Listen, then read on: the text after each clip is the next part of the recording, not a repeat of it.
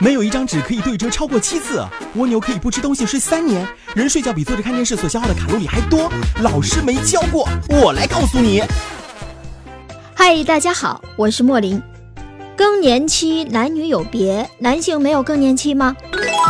说起更年期，大部分小伙伴都认为这是女性的专利，和男性无关。嗯哼，其实男性也有更年期。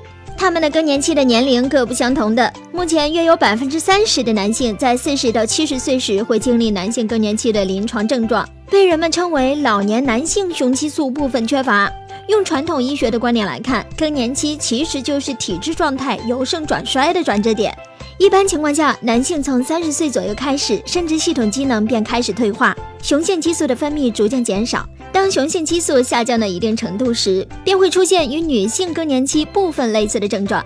由于生理上的差异，男性更年期与女性不尽相同，他们不存在绝经等更年期开始的信号，症状当然也不如女性明显，其症状出现的几率也比女性要低。最明显的变化莫过于皮肤老化的速度了。皮肤老化最早是从脸部的皱纹开始。接着是颈部和手脚的皮肤，这是因为脂肪与弹性组织逐渐的减少所致。另外，心脑血管、消化系统、泌尿系统等均会出现明显的衰退征兆。医学研究还发现，男性的更年期除了与年龄因素有关之外，还与环境污染、吸烟、喝酒、劳累等因素有一定的关系。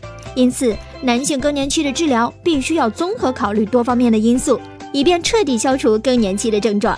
专家建议。男性进入更年期之后，一定要保持乐观豁达的心态，多听音乐，少为琐事烦恼。每天要坚持适量的运动，多吃富含维生素 E 的食物，戒烟戒酒。如果已经有明显的症状，可以适当补充一些雄性激素哦。油温高炒出来的菜才香吗？很多人认为不把油加热到油烟滚滚，烧出来的菜就不香。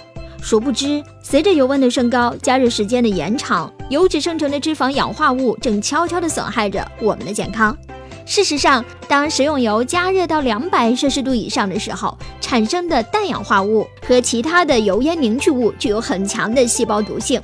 长期吸入或食用油烟凝聚物之后，容易诱发动脉硬化、胃溃疡、冠心病、肺癌、肝癌、食道癌、胃癌等严重疾病。其实，在日常烹调当中，要尽量减少过高的油温对人体造成的损害，少做一些高温油炸食物。平时烹制菜肴的时候，不使用反复高温加热的剩油，最好将油温控制在锅边有少许油烟的状态，就将菜肴下锅为宜哦。嗯哼，好了，本期节目就到这里，录音莫林，制作莫林，感谢收听，下个时段我们再见。